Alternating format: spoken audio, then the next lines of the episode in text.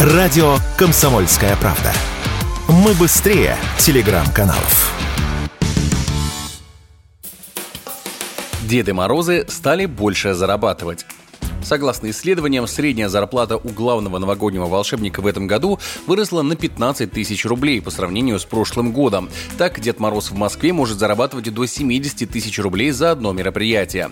При этом повысился как спрос, так и предложение. На данный момент общее число объявлений от Деда Мороза и Снегурочки превышает 300 штук по всей России, что почти в два с половиной раза больше, чем годом ранее. Как рассказал радио «Комсомольская правда», актер и Дед Мороз Артемий Зайцев, основной рост стоимости услуг происходит ближе к 31 декабря.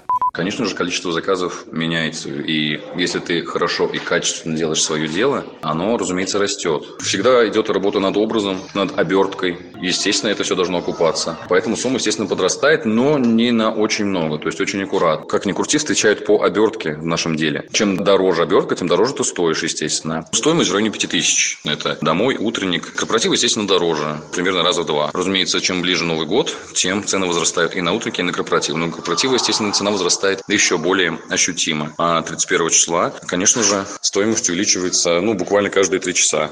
По-прежнему главной опасностью являются так называемые халтурщики, то есть люди, которые не имеют опыта работы, берут костюм в аренду и просто зарабатывают деньги, при этом качество такого Деда Мороза сильно хромает. Попасться на них очень просто, рассказал Артемий Зайцев. Есть люди, которые занимаются откровенным грабежом, да, и это очень странно, потому что у людей нет ни обертки, ни отношения, ни какого-то определенного творческого профильного образования. И это очень грустно, что люди попадаются на таких ряженых, как я их называю. Самый грустный вопрос, когда звонят клиенты и спрашивают, а это точно вы? Точно ли вы придете на елку? Точно ли это ваши образы, ваши костюмы? И тогда становится очень жалко людей, поскольку понимаешь, как часто к ним приходили ряженые, либо с фейковых аккаунтов, то есть аккаунт, когда сделан очень красиво, красиво, но все фотографии, все образы, все костюмы сворованы из интернета у других более профессиональных коллег.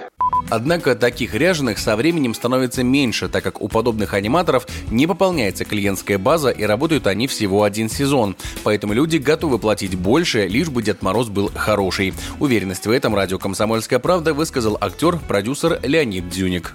Я думаю, они стали больше зарабатывать по одной простой причине, что детям-то все равно нужен праздник. Да и Дедов Морозов в последнее время-то стало не очень-то много. Костюм надо купить, бороду, плюс надо какие-то тексты готовить, чтобы это было все-таки востребовано. Халтурщиков стало меньше. Если он придет Дед Мороз, значит это придет Дед Мороз. Соответственно, как бы и стоимость его возрастает.